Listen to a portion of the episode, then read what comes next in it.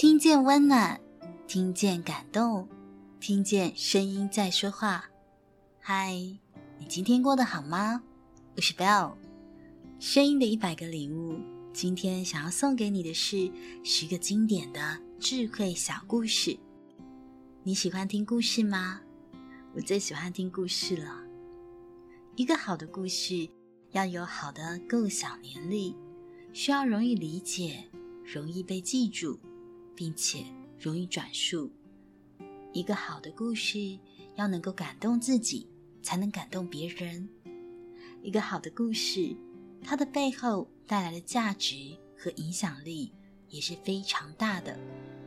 现在就让我们一起听故事，得到人生的智慧和启发吧。第一个故事：瞎子打灯笼。一个盲人到亲戚家做客，天黑后，他的亲戚好心为他点了个灯笼。他说：“天晚了，路黑。”你打个灯笼回家吧。盲人火冒三丈地说：“你明明知道我是瞎子，还给我打个灯笼照路，你不是嘲笑我吗？”他的亲戚说：“你犯了局限思考的错误。你在路上走，许多人也在路上走，你打着灯笼，别人可以看到你，就不会把你撞到啦。”盲人一想，对呀，这个故事告诫我们：局限思考是从自己的角度思考，整体思考是你把自己放到整个环境中去考虑，系统的思考，就会发现你的行为会对别人产生互动。第二个小故事：哥伦布的鸡蛋。哥伦布发现美洲后，许多人认为哥伦布只不过是凑巧看到，其他任何人只要有他的运气都可以做到。于是，在一个盛大的宴会上，一位贵族向他发难道：“哥伦布先生，我们都知道美洲就在那，你不过是凑巧先上去了呗。”如果是我们去，也会发现的。面对责难，哥伦布不慌不忙，他灵机一动，拿起桌上一个鸡蛋，对大家说：“诸位先生、女士们，你们谁能把鸡蛋立在桌子上？请问你们谁能做到呢？”大家跃跃欲试，却一个个败下阵来。哥伦布微微一笑，拿起鸡蛋，在桌上轻轻一颗，就把鸡蛋立在那儿。哥伦布随后说：“是的，就这么简单。发现美洲确实不难，就像立起这个鸡蛋一样容易。但是，诸位，在我没有立起它之前，你们谁又做到了呢？”从哥伦布的故事中。看到创新是从本质上一种对新思想、新角度、新变化采取的欢迎态度，它也表现为看问题的新角度。很多时候，人们会说：“这也算是创新吗？”原来我也知道啊，创新就这么简单，关键在于你敢不敢想，肯不肯做。再来。是青蛙的故事，青蛙现象。有个人做过一个实验，把青蛙放到一锅热水中，那青蛙遇到剧烈的变化，就会立刻跳出来，反应很快。但是把青蛙放到冷水去，慢慢给水加温，你会发现青蛙刚开始会很舒适的在水里游来游去。锅里的水温度慢慢的上升，它毫不察觉，仍然感到暖洋洋的，自得其乐。一旦温度上升七十到八十度时，他觉得有威胁，想跳出来时，可是已经来不及了，因为他的腿不听使唤，再也跳不起来，最后只得被煮死。这就是温水煮青蛙的故事。这个故事告诉我们什么呢？第一，大环境的改变能决定我们成功与失败。大环境的改变有时候是看不到的，我们必须时时注意，多学习，多警醒，并欢迎改变，才不至于太迟。第二，太舒适的环境就是最危险的时刻。很习惯的生活方式，也许就是你最危险的生活方式。要不断的创新，打破旧有的模式，而且相信任何事都有在改善的地方。第三，要能察觉到趋势的小改变，就必须停下来，从不同的角度来思考，而学习是能发现改变的最佳途径。第四个，三个工人的故事。有一天，一位记者到建筑工地采访，分别问了三个建筑工人同一个问题。记者问建筑工人甲在干什么活，建筑工人头也不抬的回答：“我在砌墙啊。”记者问建筑工人乙相同的问题。你在干什么活？建筑工人回答：“我在盖房子。”记者再问建筑工人丙，建筑工人回答：“我在建造一个美丽的家园。”记者觉得三个建筑工人的回答都很有趣，于是就写进了自己的报道。十年过去了。记者在整理自己过往采访的记录时，突然看到这三个回答，三个不同的回答，让他产生强烈的求知欲，想去看看这三位建筑工人现在的生活。等他找到这三位建筑工人时，结果令他大吃一惊。当年建筑工人甲还是一位建筑工人，仍然在砌墙。而现场拿着图纸的建筑师，竟然是当年的建筑工人乙。至于建筑工人丙，记者就花费不少功夫才找到他。他现在是一家建筑公司的老板，前面两位都在他的旗下。这个故事告诉我们：你的定位决定了你的价值。看问题的角度决定一个人眼界的高度。接下来要分享的这个第五个故事，钉子。有一位坏脾气的男孩，他父亲给了他一袋钉子，并且告诉他，每当他发脾气的时候，就钉一个钉子在后院的围栏上。第一天，这个男孩钉下了三十七根钉子。慢慢的钉，每一天，他钉下的钉子数量开始变少了。他发现控制自己的脾气要比钉下那些钉子容易。于是有一天，这个男孩再也不会失去耐性，乱发脾气。他告诉父亲这件事情。父亲又说：“现在开始，每当他能控制自己脾气的时候。”就拔出一根钉子，一天天的过去了。最后，男孩告诉他的父亲，他终于把所有的钉子给拔出来了。父亲握着他的手，来到后院说：“孩子，你做得很好，但是看看那些围栏上的洞，这些围栏将永远不能恢复到从前的样子。”你生气的时候说的话，就像这些钉子一样，会留下疤痕。如果你拿刀子捅别人一刀，不管你说了多少次对不起，那个伤口将永远存在。话语的伤痛就像真实的伤痛一样，令人无法承受。这个故事让我们看见小男孩从钉子得到的启发。人与人之间常常会因为一些无法释怀的僵持而造成永远的伤害。如果我们都能够从自己做起，开始宽容的看待他人，相信你一定能收到许多意想不到的结果，为别人开启一扇窗，也就是让自己看到更完整的天空。第六个故事，买烟。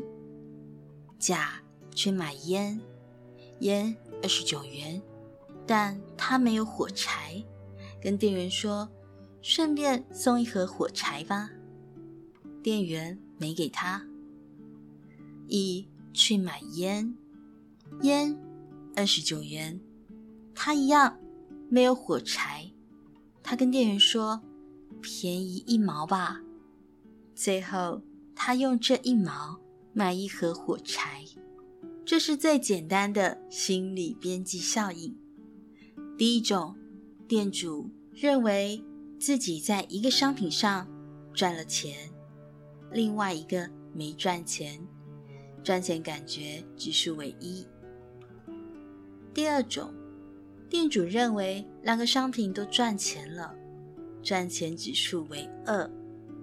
当然，心理倾向第二种喽。同样，这种心理还表现在买一送一的花招上。顾客认为有一样东西不用付钱就赚了，其实都是心理边际效应在作怪。变换一种方式，往往能起到意想不到的效果。通常很多事情换一种做法，结果就不同了。人生道路上，改善心智模式和思维方式是很重要的。接下来要分享的是第七个故事：聪明的男孩。有个小男孩，有一天，妈妈带着他到杂货店去买东西。老板看到这可爱的小孩，就打开一罐糖果，要小男孩自己拿一把糖果。但是这个小男孩却没有任何动作。几次的邀请之后，老板亲自抓了一大把糖果放进他的口袋中。回到家中，母亲好奇地问小男孩：“为什么没有自己去抓糖果，而要老板去抓呢？”小男孩回答很妙：“因为我的手比较小啊，而老板的手比较大，所以他拿的一定比我拿的多啊。”这是一个聪明的孩子，他知道自己的有限，更重要的，他也知道别人比自己强。凡事不只靠自己的力量，学会适时适地的依靠他人，是一种谦卑，更是一种聪明。不过一开始我还以为这个孩子是因为有礼貌，不敢拿陌生人的东西呢。男孩的想法。也让我开拓了视野。第八个故事，听的艺术，这也是我特别喜欢的故事。第一次读的时候，还感动的落泪了。美国有一位知名的主持人林克莱特，有一天访问一名小朋友，问他说：“你长大后要当什么呢？”小朋友天真的回答。嗯，我要当飞机的驾驶员。林克莱特接着问：“如果有一天你的飞机飞到太平洋上空，所有引擎都熄火了，你会怎么办？”小朋友想了想：“我会先告诉在坐飞机上的人绑好安全带，然后我挂上了我的降落伞，跳出去。”当在场的观众笑得东倒西歪时，林克莱特继续注视这个孩子，想看他是不是自作聪明的家伙。没想到，接着孩子的两行热泪夺眶而出，这才使得林克莱特发觉这个孩子的悲悯之心远非笔墨所能形容。于是林克莱特问他说：“为什么你要这么做？”小孩的答案透露了这个孩子真挚的想法：“我要去拿燃料，我还要回来。”听了是不是很感动呢？这这是听的艺术：一是听话不要听一半，二是不要把自己的意思投射到别人所说的话上头，要学会。聆听，用心的听，虚心的听。再来是第九个故事。两个和尚，有两个和尚分别住在相邻的两座山上的庙里。两山之间有一条溪，两个和尚每天都会在同一时间下山去溪边挑水。不知不觉已经过了五年。突然有一天，左边这座山的和尚没有下山挑水，右边那座山的和尚心想，他大概睡过头了，便不以为然。哪知第二天，左边这座山的和尚还是没有下山挑水，第三天也一样，直到过了一个月，右边那座山的和尚想，我的朋友可能生病了。于是他便爬上了左边这座山去探望他的老朋友。当他看到他的老友正在庙前打太极拳时，他十分好奇地问：“你已经一个月没有下山挑水了，难道你可以不喝水吗？”左边这座山的和尚指着一口井说：“这五年来，我每天做完功课后。”都会抽空挖这口井，如今终于让我挖出水，我就不必再下山挑水，我可以有更多的时间练我喜欢的太极拳了。左边的和尚带给我们什么样的启发呢？我们常常会忘记把握下班后的时间，挖一口属于自己的井，培养自己另一方面的实力。这样，在未来，当我们年纪大了，我们还依然会有水喝，而且还能喝得很悠闲。你的下班都做什么事呢？最后一个故事，学会舍弃。有两个人相约到山上去找精美的石头，甲背了满满的一筐，乙的筐里只有一个他认为最精美的石头。甲就笑乙：“你为什么只挑一个啊？”乙说：“漂亮的石头虽然多，但我只选一个最精美的就够了。”甲笑而不语。下山的路上，家感到负担越来越重，最后不得已，不断的从一筐的石头中挑一个最差的扔下。到下山的时候，他的筐里。结果只剩下一个石头。人生会有很多的东西值得留恋，而我们要懂得选择，懂得专一，也懂得放弃不属于自己的东西。这就是今天分享的十个小故事，希望你可以得到一些启发。最重要的是要用心生活每一天。活在当下，活出自己的故事，为自己的故事而活。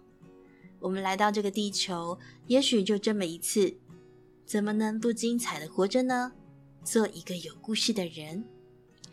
祝福你，持续将生命中美好的价值传递下去。愿你也成为一个有故事的人。愿你我都善良，世界都温柔。愿你的生命中有所爱的人，愿你尽情温柔的活着。我是 Bell，把声音当作礼物送给你，传递爱和温暖在这个世界里。如果你喜欢我们分享的内容，欢迎您订阅我们的 Podcast，给我们五星评分及赞助我们。也邀请您留言分享你的收获或感动。这将是给我们持续制造礼物的动力。谢谢您的聆听，我们下次见。